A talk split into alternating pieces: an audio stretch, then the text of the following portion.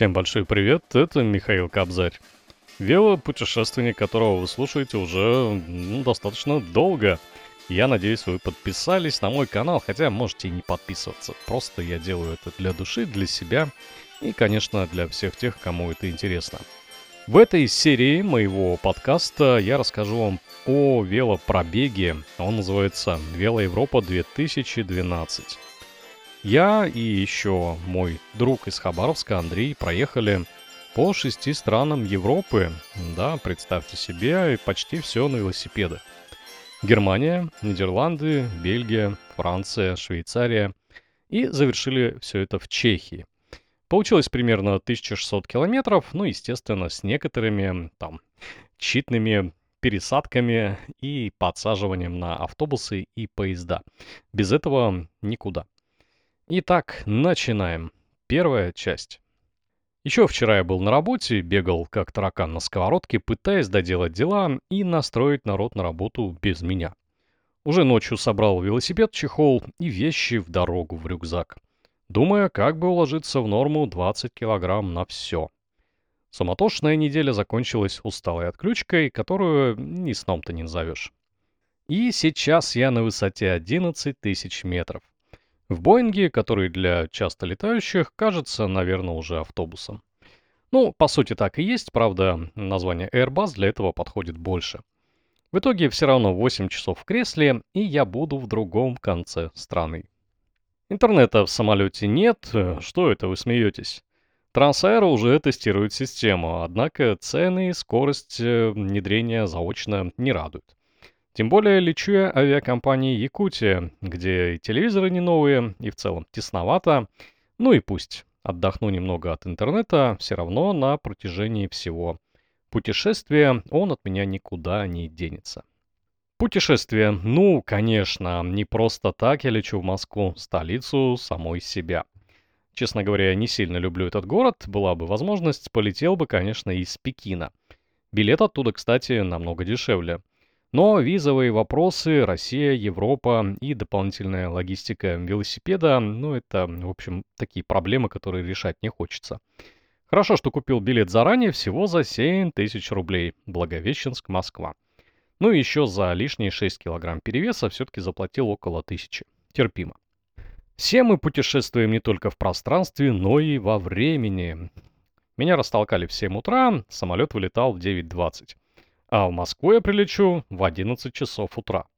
Если абстрагироваться и немножко сойти с ума, то можно представить, что на дорогу до Москвы я потратил всего 1 час 40 минут.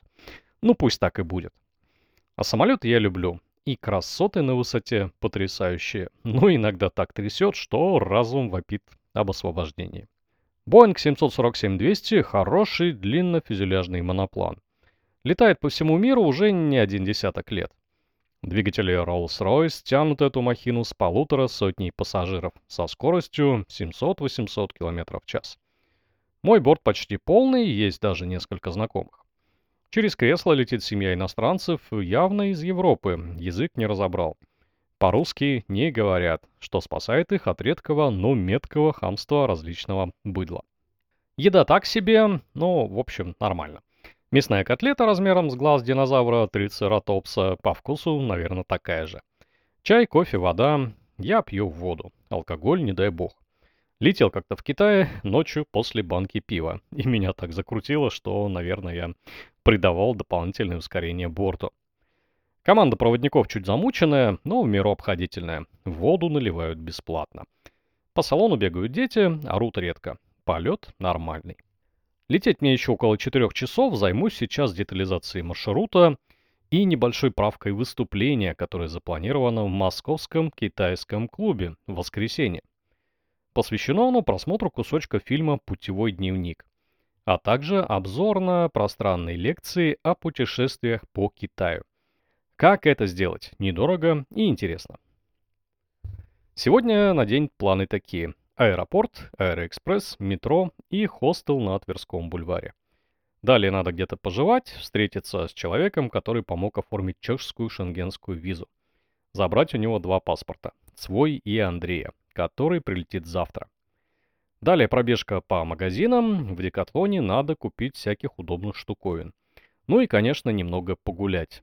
Все же я был в Москве всего один раз в прошлом году зимой. Так что летом здесь должно быть интереснее. Обязательно отъедаюсь в Макдаке, пусть адепты здоровой и полезной пищи орут на каждом углу о вредности и калорийности фастфуда. Наверное, они не пробовали двойной гамбургер с вкуснющей мясной котлетой и зеленью внутри. Это удовольствие на грани экстаза. Ну, конечно, без фанатизма. 26 мая 2012 год. Москва. Подземелье зомби и окупай все, что можно. Столица России. Я был в Москве один раз в прошлом году на ежегодной выставке телеоборудования и телевизионных технологий на Тэкспо 2011. Зима плюс Москва получается жуткий коктейль. Сыро, холодно, грязно, неудобно. Но ради знания и общения можно и на край света приехать. А сейчас отпуск, и все здесь по-другому. На небольшой кухне хостела напротив меня сидит здоровый негр и ждет, пока его завтрак нагреется в микроволновке. Чуть дальше завтракает семья русскоязычных немцев. Дочка учится в Москве искусству. Общаются они между собой сразу на трех языках – английском, немецком и русском. Негр оказался тоже русскоговорящим. Индус и француз, товарищи по комнате, еще спят. Только что забегала девушка, кажется, из Америки, чирикнула хай, налила кофе и убежала. Хостел — это такой филиал Вавилона с разницей, что все здесь спокойно уживаются. Мне порой даже кажется, что идеальные команды для многолетних полетов между звезд можно запросто набирать в таких местах. В хостеле интернет полтора мегабита, им никто не пользуется, так что я качаю музыку в дорогу. Кофе и чай бесплатные, и скоро польются из ушей. Москва стоит себе. Летом она, конечно, интереснее, и с погодой очень повезло. 22 градуса плюс и солнце. Когда я сюда ехал, то полагал, что все здесь или с белыми лентами, или в касках, ну вы помните эти события. Смеюсь, конечно, но милиции здесь очень много. В метро ходят грядка из пяти-шести человек молодые курсанты. Во всех подземных переходах огромная куча милиции и ОМОНа. По городу тут и там стоят автобусы определенной формы и расцветки. А в районе самой главной площади страны и вовсе людей в форме больше, чем туристов. Безопасность, она, как известно, требует жесткости и дисциплины. СМИ, конечно, молодцы, раздувают все до абсолюта, даже страшно было. Выхожу из метро, а на Пушкинской площади куча флагов, крики.